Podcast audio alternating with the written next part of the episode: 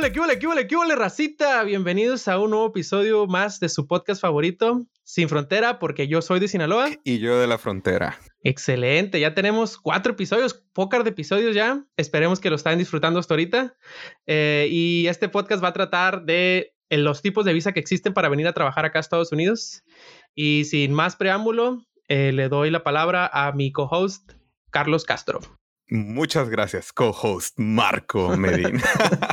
no, fíjate, antes de empezar, quiero hablar un poco de, una, unas noticias, de una situación actual en, en, cuestión de la visa que nos afecta a todos y sobre todo como este podcast es, es sobre esto de la inmigración también, pues quiero hablar, ¿no? El 24 de junio de este año, eh, la Casa Blanca, o sea, el presidente actual de Estados Unidos anunció una suspensión para nuevas, nuevas visas H1B para sacarlas o adjudicárselas, etcétera, etcétera. Y pues esto afecta a mucha gente que si bien ya estaba en el proceso y, y ya le iban a otorgar su visa, pues ya se quedan sin la oportunidad como nosotros en algún momento la tienen. Y yo en lo personal siento que esta es una muy mala movida en Estados, por Estados Unidos, porque el talento inmigratorio sí ha ayudado bastante a la ejecución de todo en este país. Totalmente de acuerdo. Eh, yo tuve la ventaja de que hace unos días los abogados de la empresa donde trabajo actualmente nos explicaron un poco de qué iba la situación y a quién le afectaba y a quién no. Y lo bueno, dentro de lo que cabe, lo bueno es que si tú estabas aquí viviendo antes del 24 de junio, o sea, el 23 de junio estabas aquí ya dentro de Estados Unidos, esta situación no te afecta aunque no tengas la visa en tu pasaporte o aunque ya había caducado en tu pasaporte, esta situación no debe de afectarte siempre y cuando tú hayas estado aquí dentro de Estados Unidos antes de esa fecha. Sí, de hecho, ajá, la, la, la orden afecta solamente a las visas H1B, L1 me parece, y creo que también pararon hace ya un tiempo a la, la adjudicación de nuevas green cards. Entonces, afortunadamente, la TN no es afectada, que va a ser uno de los temas de hoy. Este, eh, bien por los mexicanos y, este, y canadienses, pero sí se ven afectados otras carreras. Entonces, pues ni modo, eh, es lo que es y hasta el próximo año. A darle. Sí, a darle y, no pierdan la esperanza. Si están en el proceso y les tocó este, este, este problema, pues hay que esperar. Eh, ya vienen las elecciones, a ver qué pasa y de ahí pues yo creo que el próximo año ya se abriría todo de nuevo. Este, esperemos, ¿no? Esperemos, esperemos. Ok, entonces antes de empezar también vamos a hablar sobre qué visa tenemos, este Marco y yo, porque obviamente los dos somos inmigrantes, vinimos de, de México y yo en el momento actual ya no tengo visa, de hecho ya tengo green card. afortunadamente, uh. fue, una travesía, una odisea. Gracias, gracias. Una odisea, ¿eh? debo, debo decirlo y, y pues vamos a platicar sobre eso un poco. Pero mi camino es TN, que es la visa del Tratado de NAFTA, H1B, que es la visa de, de ocupaciones especiales, y de ahí de H1B cambia Green Card. ¿Qué tal tú, Marco? A ver.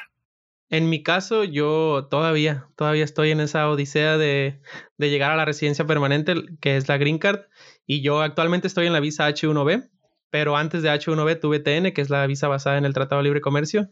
La renové creo que como dos o tres veces antes de, de estar en H1B, pero ahorita ya estoy en el proceso de Green Card. Ya llevo como un poquito más de un año en el proceso de Green Card, pero con la situación actual de la pandemia y eso, creo que se está retardando, atrasando un poco, pero creo que en un año más a lo mejor ya termina esta odisea. Eh, esperemos que, que, no tarde mucho más que eso. Pues bueno, lo siguiente es, ¿qué, qué visas de trabajo existen? Digo, para la, las diferentes personas que están interesadas en cómo pueden venir o, o más bien qué, qué hay Uh, disponible. Entonces, hablábamos ya de la TN, ¿no? La visa TN es del Tratado de NAFTA de libre comercio entre Canadá, México y Estados Unidos. Entonces, por lo tanto, solo es uh, disponible para ciudadanos de México, Estados Unidos y Canadá.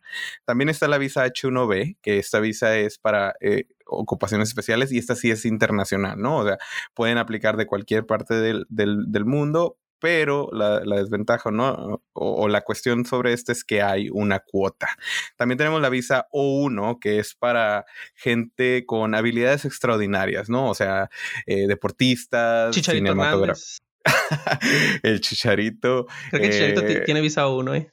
Yo digo que sí. Y este, ¿cómo se llama? Guillermo del Toro probablemente ah, también. o sea, todos los deportistas y personas famosas, o sea, cualquier famoso probablemente si, si quiere venir, pues había tenido que sacar, porque es, es fácil y rápido de sacar, ¿no? Creo que incluso tienes que comprobar que, que, por ejemplo, si eres este, un artista o algo así, que ha salido en televisión o en radio o algo así, por ejemplo, creo que también le dan visa o uno, no solo a deportistas y eso, sino a gente como investigadores y eso, y tienen que poner los artículos que han publicado y eso. Pero... Sí. Tal vez nos den una visa uno si por el podcast. A lo mejor, mira, ya, si no se da la gringa, eh, voy a poner ahí. Yo tengo un podcast que lo escuchan millones de personas y nuestras mamás y nuestras mamás saludos a mi madre. Saludos, saludos. ah, bueno, entonces también está la visa L1, que esa es un poquito más especial. Eso es intracompañía o transferencia entre compañías. Y eso se requiere una compañía que tenga sede en múltiples países, ¿no? O sea, por ejemplo, PayPal tiene eh, sede aquí en Estados Unidos, pero también tiene en México. Entonces ellos podrían utilizar y en la India y en muchos países. Entonces lo que ellos utilizan es esta visa para tener a sus, o sea, algunos empleados que trabajan por más de un año en la empresa ya en, en, otro país, los pueden transferir para acá. Digo, hay muchísimas, pero las que queremos mencionar aquí, la última sería la, la F1 o con la extensión de OPT, que esta es la, la, visa para estudiantes con opciones a prácticas profesionales. Entonces eso también te deja trabajar. Por cierto, todas las visas que, de las que hablamos son visas de trabajo para poder trabajar. En, el caso de la F1, por ejemplo, yo en algo personal, mi esposa, ella vino con visa F1 hace algunos años para trabajar como au pair, que era como niñera aquí en Estados Unidos, pero no tenía la opción de OPT, porque la opción de OPT es cuando vienes y estudias aquí una carrera o una maestría y después de haberte graduado te dan la opción de aplicar un trabajo para trabajar. Entonces mi esposa vino como para trabajar directamente como niñera y estudiar, pero estudiar inglés en ese caso, pero no tenía la opción de OPT porque no estudiaba una carrera en alta demanda o algo así. Ok, ok, ok. Bueno, y, y, ahora, pues, ¿qué onda? Hay que platicar de la TN. Pues sí, mira, vamos a hablar de la visa TN principalmente porque nosotros somos de México y la mayoría de las personas que nos escuchan, basado en las analíticas que tenemos, de los millones de personas y millones de personas que nos escuchan, eh, vienen de México, esas personas. Entonces, la visa TN yo creo que vendría siendo como la visa que más se adecua a nuestras necesidades de, este lado del mundo, basada en el Tratado de Libre Comercio o, en inglés NAFTA. Y esta visa es una visa para no inmigrantes, se podría decir. Lo que significa es que tú no vas a perseguir la residencia permanente. Tú vendrías acá a Estados Unidos a trabajar temporalmente. Y es únicamente para mexicanos y canadienses y tiene ciertas restricciones. Por ejemplo, tiene que, hay una lista de profesiones para las cuales aplica esta visa, en las cuales está Computer System Analyst, que vendría siendo como un programador. También hay Computer Engineering y Graphic Designer. O sea que si también eres diseñador gráfico, esta visa también aplica para ti. Tiene muchas ventajas, pero también tiene algunas desventajas. Una de las ventajas es que es extremadamente barato sacar la visa TN. Cuesta nada más 160 dólares y no necesitas abogados. A diferencia, por ejemplo, de otras visas como H1 o incluso perseguir la residencia permanente, sí requieres abogados. O sea, sí requieres un equipo de personas que esté detrás de ti, eh, como ayudándote con la documentación y verificando que todo sea, vaya, legal. Eh, y la visa TN es, muy fácil. Es incluso, me animaría a decir, hasta más fácil que la visa B1, que es la visa de turista. Em, pero sí, otra de las cosas que requieres, obviamente, es una oferta de trabajo. Eh, es yo creo que el requisito principal y tener eh, una carrera, o sea, el equivalente a lo que vendría siendo aquí en Estados Unidos un bachelor degree, pero no siempre es, es, el caso. Por ejemplo, yo conozco de casos que han sacado TN sin tener el título o la cédula profesional en México, pero tener al menos una carta de pasante o haber ido a la universidad, pero no haberla terminado y tener años de experiencia. Creo que cada tres años de experiencia que tengas en el trabajo equivale a un año de escuela y una carrera profesional Aquí en Estados Unidos son cuatro años, entonces básicamente ocuparías tres años por cada año de escuela que se requieren. Oye, ¿y, es rápido que te la den? O sea, ¿te la dan rápido? como tú en tu experiencia? ¿Cuánto te ha tomado? En la experiencia que yo he tenido y también basado en lo que conozco de otras personas, la visa tarda que te la den desde que vas a la entrevista, que esta visa requiere ir a una entrevista en un consulado, como las visas de turista, tarda entre dos días y dos semanas, pero a mí casi siempre me la han dado como al tercer o cuarto día. Esta visa te, la, mm. te, la, estampan en tu pasaporte y te llega a tu casa, no, perdón, te llega a un DHL y ya nomás la recoges y ya puedes entrar a Estados Unidos. Lo que tiene de desventaja esta visa es que, como decíamos, no, no pretende que tú te quedes aquí a vivir en Estados Unidos para siempre, o sea, no es una visa de inmigración o inmigrante y la tienes que renovar cada año. O sea que esta visa dura un año siempre. O sea, te la estampan, te dura un año, vienes a Estados Unidos a trabajar y básicamente el año siguiente es hacer el mismo trámite otra vez.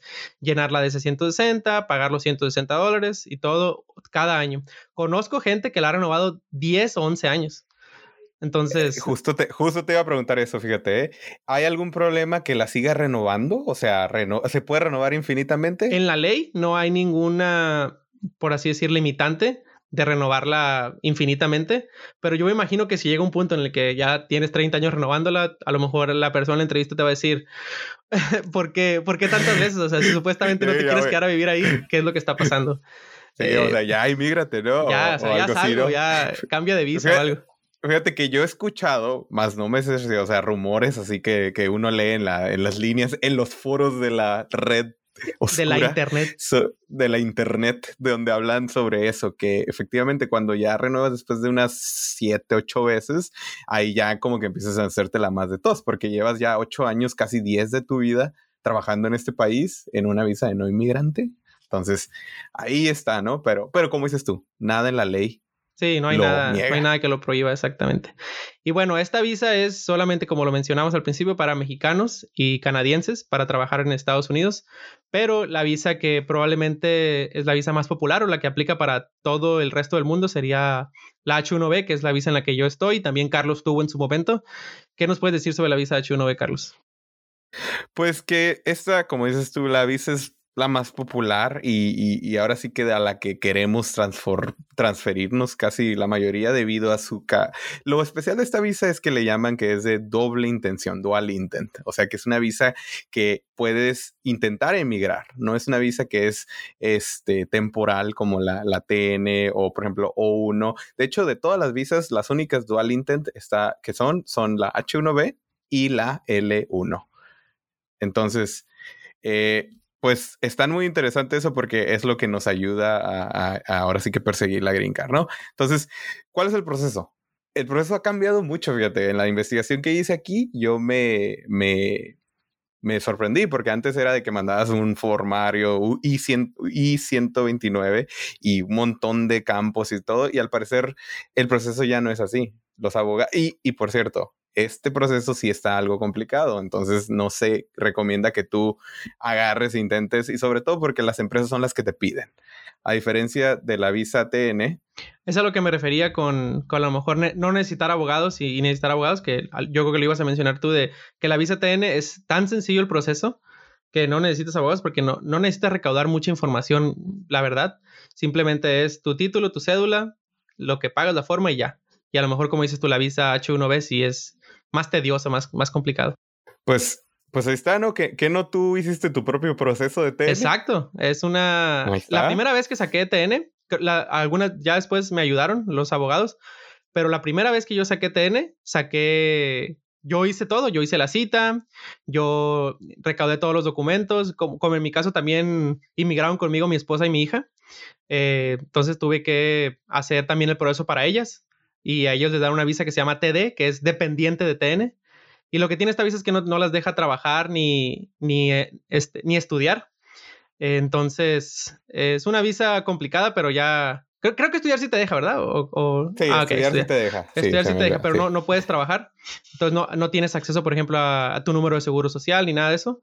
Pero, pues ya, lo bueno es que ya tenemos H1B y esta visa sí te permite hacer un poco más cosas, que sigue estando limitada para los dependientes, que es la visa H4 pero, pero sí. tú platicarás más de eso, yo creo. Sí, bueno, entonces continuando con la de la visa H1, sí es, es algo complicado el proceso, como dices, tiene que, y primero que nada, tú no lo puedes iniciar, porque a diferencia de la TN, donde solo obtienes una oferta de trabajo y, y ya te puedes lanzar al, al consulado y, y, todo eso, ¿no? Hacer tu propio proceso, en esta es al revés, la compañía mete una certificación por un trabajo para el cual el, el, lo que le llaman Department of Labor, creo que se llama, no me acuerdo muy bien, pero ellos meten la certificación, se aprueba y ese es el proceso con el cual tú entras a, la llamada petición que después te hacen ir a lo que le llaman una lotería. Entonces, bueno, regresando también en el tema, hablamos, por ejemplo, la H1B tiene una limitante muy grande que es la lotería o, el CAP, le llaman. Así como la de la chalupa y así o eso, ¿no? ¿No? Haz de cuenta que hacen el mismo proceso para la, como en la lotería, pero con personas. el valiente. El Marco. Ah, ok, ok. Eh, el, David, el Carlos. Si te, nombran, entonces te tocó la visa. Dices, dices, buena, o como dicen en tierra, en mi tierra dicen buenas cuando sacas la lotería. o bingo. Ah, sí, ah, buenas. O si, te, o si es una sola línea, es chorro. Chorro, chorro. En el mío es chorro y luego yo te que es cuatro esquinas o centro. Cuatro esquinas y no, centro. Pero aquí, para que te den la ah, visa tiene que ser buenas, ¿no? Tiene que ser así. Tiene que ser ah, buena. Tienes que tener toda la, la, carta. Ok. pues, pues mira, hay, en esta visa hay un cupo máximo para, ahora sí que para todo el mundo de 85 mil peticiones. O sea que por año solamente 85 mil personas pueden obtener esa visa. De las cuales hay otra regla, te está algo complicadito. 20 mil de esas visas son dirigidas a personas con maestría. Entonces, ¿cómo funciona? Tengo una pregunta. ¿Esa maestría tiene que ser hecha aquí en Estados Unidos o puede ser hecha en otro lado? Tiene que ser hecha en Estados Unidos. De hecho, es, es Master's Degree eh, from US Schools. Entonces, que, que también está interesante porque pues tendrías que venirte a estudiar aquí con una F1, por ejemplo, y de ahí terminar la maestría y ya ahí podrías tener más. Pero tiene sus ventajas y te voy a decir cómo funciona. Yo, por ejemplo, yo terminé la, la universidad y apliqué al H1 B, entonces cómo funciona en mi caso fue que me fui al pool principal y junto con todos las, 60, las 65 mil visas y de ahí tienes uno sobre, bueno, depende cuántas personas este, apliquen, pero ahí tienes una probabilidad. Y, y te voy a dar nada más una estadística rápidamente. En el 2020, o sea, este año, aplicaron 275 mil personas. Exactamente, entonces por eso se rifa. Cuando llegas a más de 85 mil peticiones, se tiene que hacer una rifa para que sea justo, ¿no? Eh, el año pasado, 2000, 201 mil y el año antepasado, 190 mil. Entonces, siempre, siempre se ha hecho la rifa en los últimos cinco años debido a que las peticiones han sido mayores al número de visas. Y creo que no hay una preferencia. Por ejemplo, si tú ya aplicaste dos, tres veces y no has quedado, las probabilidades van a seguir siendo las mismas. No es porque, ah, chale, este, este chavo no, no ha salido en las últimas tres. Hay que darle chance ya. No, creo que vuelves al, a la misma lotería de nuevo. Sí, sí, sí, se empieza de nuevo el proceso a final de cuentas, ¿no? Y, y pues sí, o sea, entonces como, como hay más peticiones que, que, visas, se tiene que rifar. Entonces, como, como funciona con la gente de, de, bachillerato, es que, o más bien con todos, todos empezamos y se rifan los 65 mil, las primeras 65 mil peticiones. De ahí, a quien le toca, le tocó. Pero si tú eres un candidato con maestría de Estados Unidos, entonces te meten a una segunda rifa, ¿eh? rascadito ahí como como si hubiera rascado el, billetito de lotería, y te toca otra oportunidad sobre las 20 mil. Ah, Entonces es una ventaja, ¿no? Si, si quieres sacar la visa, tener eso, pues ya te da doble oportunidad. Y, y, pues así te la puedes llevar, ¿no? Este, ahora, sobre cuánto cuesta, los precios varían debido a la utilización de abogados, pero más o menos una media de entre 2.400 a 4.000 dólares por... Por eso casi siempre son las empresas las que... Sí, es, es una lana, es ¿no? Una lana, o sea, entonces, son las empresas las que te lo, ahora sí que te lo patrocinan cuando estás trabajando para tu caso Netflix, yo PayPal, pues PayPal me pagó a mí todo este proceso y, yo hablé con los abogados, ellos me preguntaban todo los, lo, que necesitaba y pues ya, o sea, ellos se, se encargan de todo por la misma cuestión que está algo difícil de sacar, ¿no? Duración. A comparación de la TN, esta dura tres años inicialmente y con la posibilidad de extensión de hasta tres años que más. Hay un asterisco ahí, pero por ejemplo, para mexicanos, por ejemplo, si tú eres por decir de otro país, por ejemplo Canadá, y tienes H1, puedes venir a, a Estados Unidos sin tener una visa en tu pasaporte, porque creo que la visa te la dan al momento de entrar. Pero para mexicanos y para otros países, al tener H1 es exactamente lo mismo que la TN, tienes que ir a estampar esa visa en tu pasaporte. Entonces tienes que ir y esa visa te la van a dar otra vez aunque tu visa tenga una duración de tres años, la estampa que te dan de la visa dura un año. Entonces, entonces tiene, tiene de todas maneras esta cosa de que tienes que ir de todas maneras cada año a renovar visa a México. Ya sé, fíjate qué raro, ¿no? La mayoría de las visas no sé por qué a México no lo dan por un año nada más. Bueno, en este caso en las de trabajo, ¿no? Al parecer la estampa para poder entrar al país. Como que eso está medio extraño. Pero bueno, eh, regresando a lo de la... ¿Cómo, ¿Cómo le hace la gente entonces? Por ejemplo, hay, hay gente de otros países que aquí llevan muchísimos años con la misma visa y, siguen renovándola en la espera de su green card porque también empiezan el proceso migratorio para, para sacar la green card y quedarse permanentemente. Bueno, pues ahí parte de ese proceso es que te aprueben una forma del cambio de estatus o de permanent employment, que es eh, empleo permanente. Y al momento que tú tienes ya esa forma aprobada, ya puedes renovarla infinitamente de veces hasta que ya puedas obtener tu green card. Este, esa es otra, otra de las cuestiones de esta visa.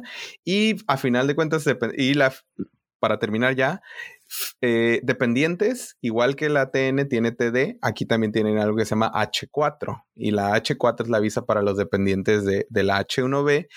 Pero, oh, ventaja, puedes sacar un, lo que le llaman EAD, Employment Authorization Document, un documento para poder trabajar aquí. Entonces tus dependientes también, en teoría, pueden trabajar aquí en, en el país con este documento. Sí, sí, ya que eche la mano para pagar la renta.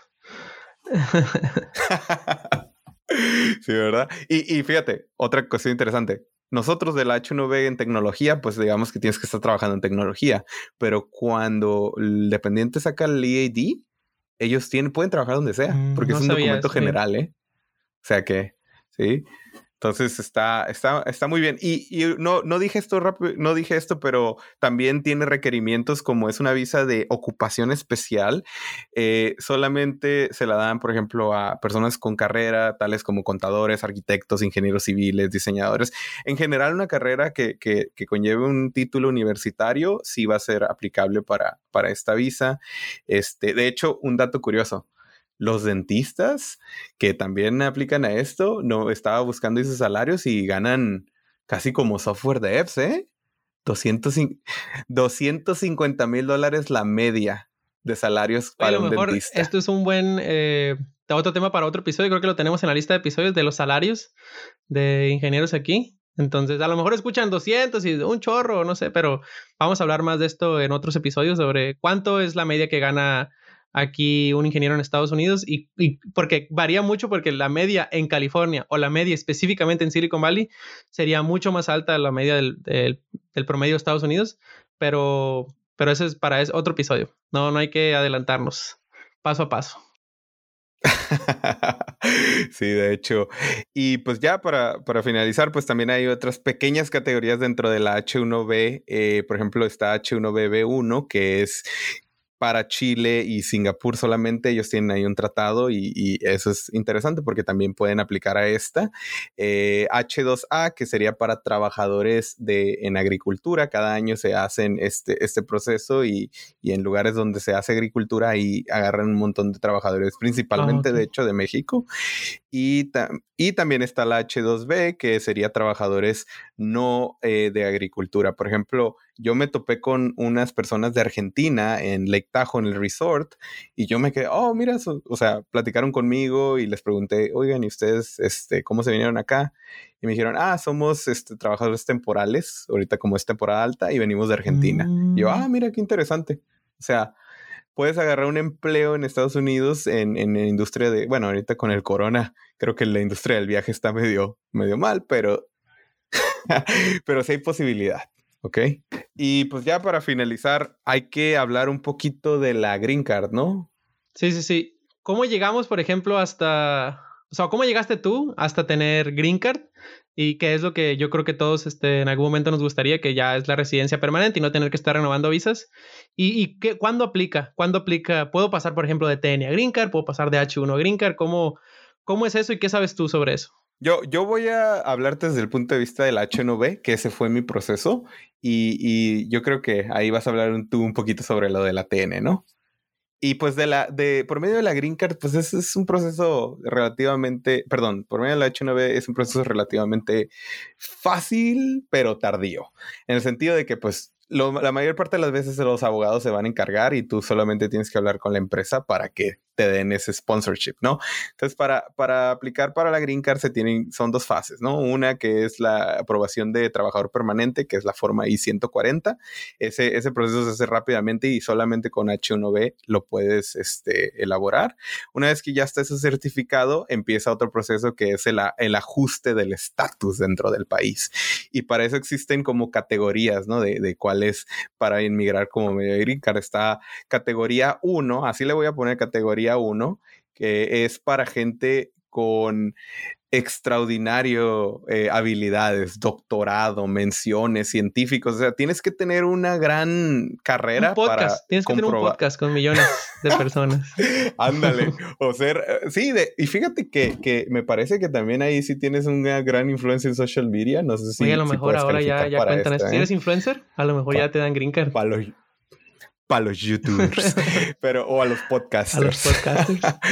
pero sí tienes que tienes que, o sea, contribuir a tienes que tener muchas menciones, extraordinario y doctorado de preferencia y ya te da una prioridad. Y, y, las prioridades, fíjate, como la importancia es también qué tan rápido te pueden dar la, la green card en ciertos países. Entonces está la, la prioridad número dos, que serían maestrías o cinco años de experiencia en el campo en el cual quieres emigrar. Y por último, la, la, la, parte tres o la categoría 3, que, que, es el cuando tienes una carrera de universidad normal, licenciatura o dos años de experiencia.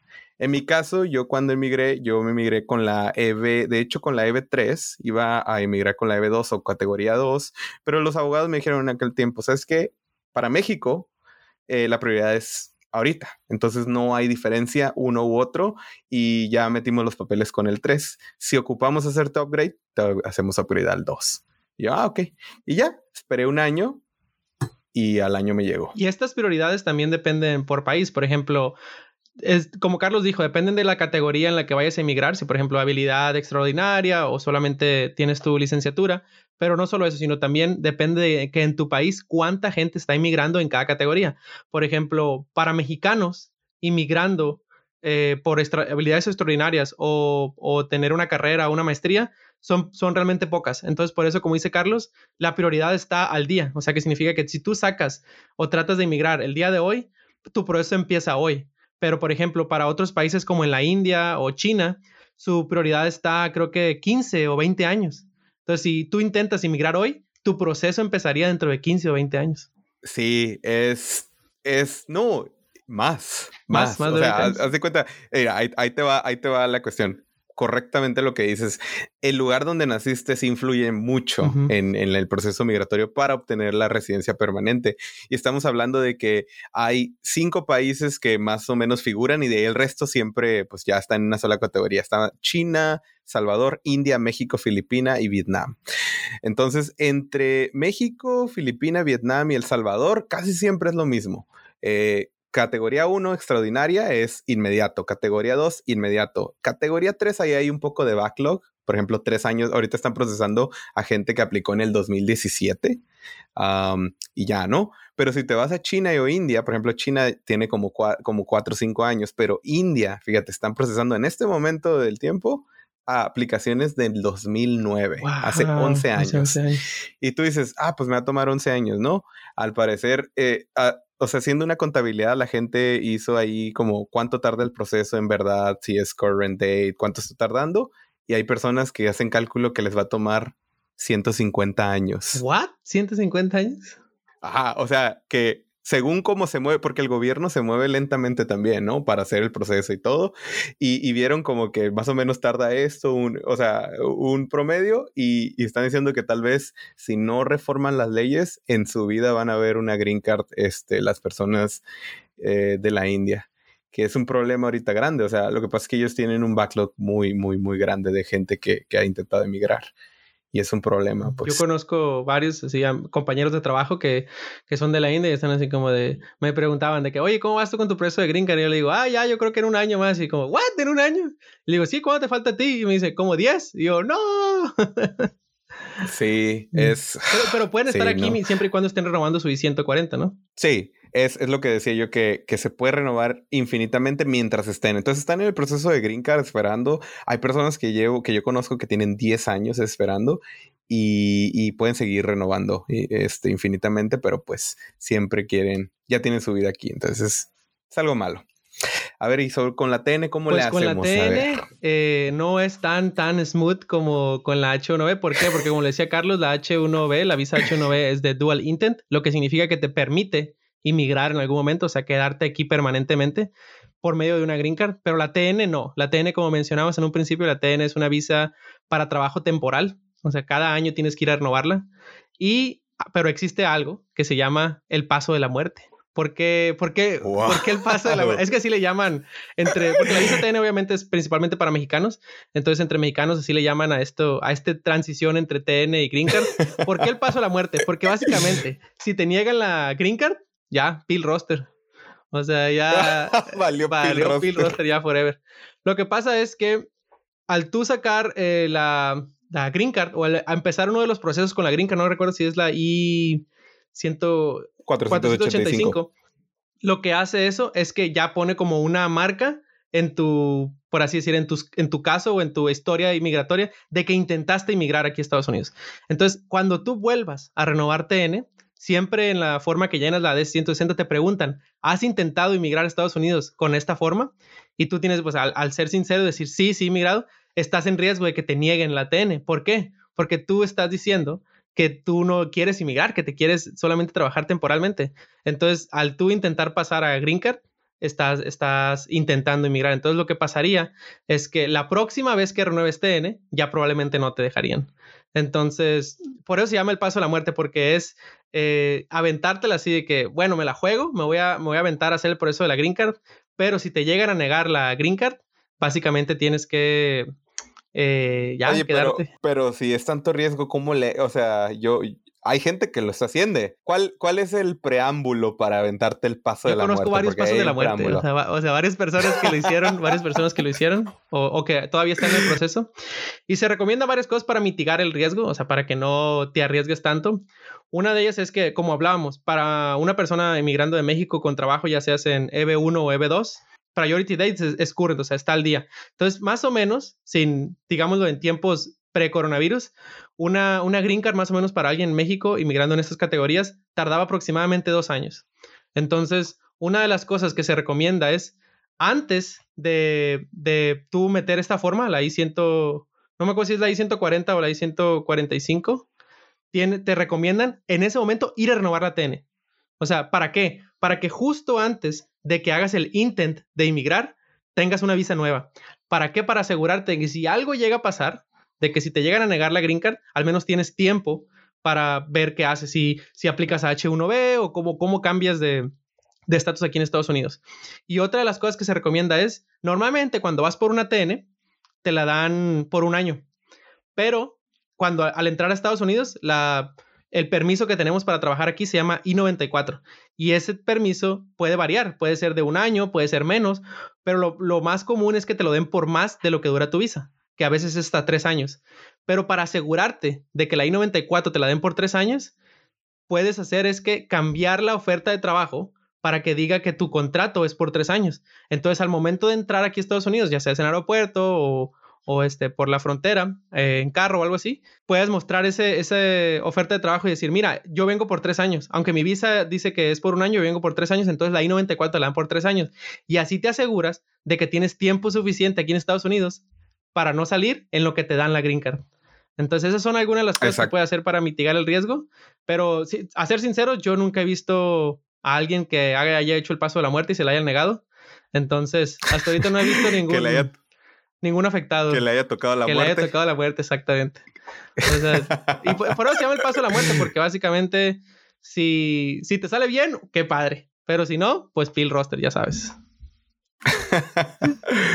Valió Phil Roster. Valió Gallo. Pues sí, eso, esas son las, las diferentes este, visas, diferentes, digo, aquí hablamos rápido de, de, la TN y de la H1B como principales instrumentos que son los que nosotros pasamos por, pero pues ya habíamos dicho que hay, que hay otras formas, pero para directo inmigración, pues sí, H1B o L1, L1 por cierto no lo dije, pero es igual que la H1B. Es lo mismo proceso donde sacas certificación y lo que dice Marcos y 485 para que te, te manden a, o sea, que puedas ya sacar tu green card y se acabó.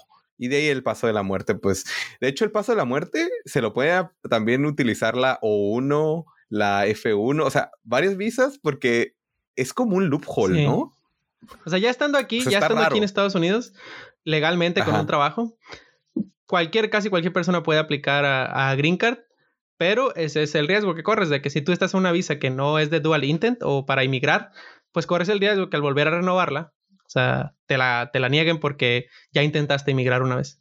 Bueno, y ya para finalizar, ¿qué pensamientos, qué conclusiones nos quieres nos darías, Marco? Pues yo digo que, que, por ejemplo, lo que me pasaba a mí cuando yo recién vi la opción de venir acá a trabajar a Estados Unidos es que decía, hoy debe ser bien complicado, debe de, para poder que te den visa, como decíamos, yo a lo me imaginaba como los requisitos eran únicamente los de la ONU, que era que tenías que tener una habilidad extraordinaria o ser un deportista o ser una persona famosa, porque yo veías, ¿no? Gente que, cómo, cómo la gente que graba películas en Hollywood, cómo viene, cómo le hace, cómo viene a trabajar para acá.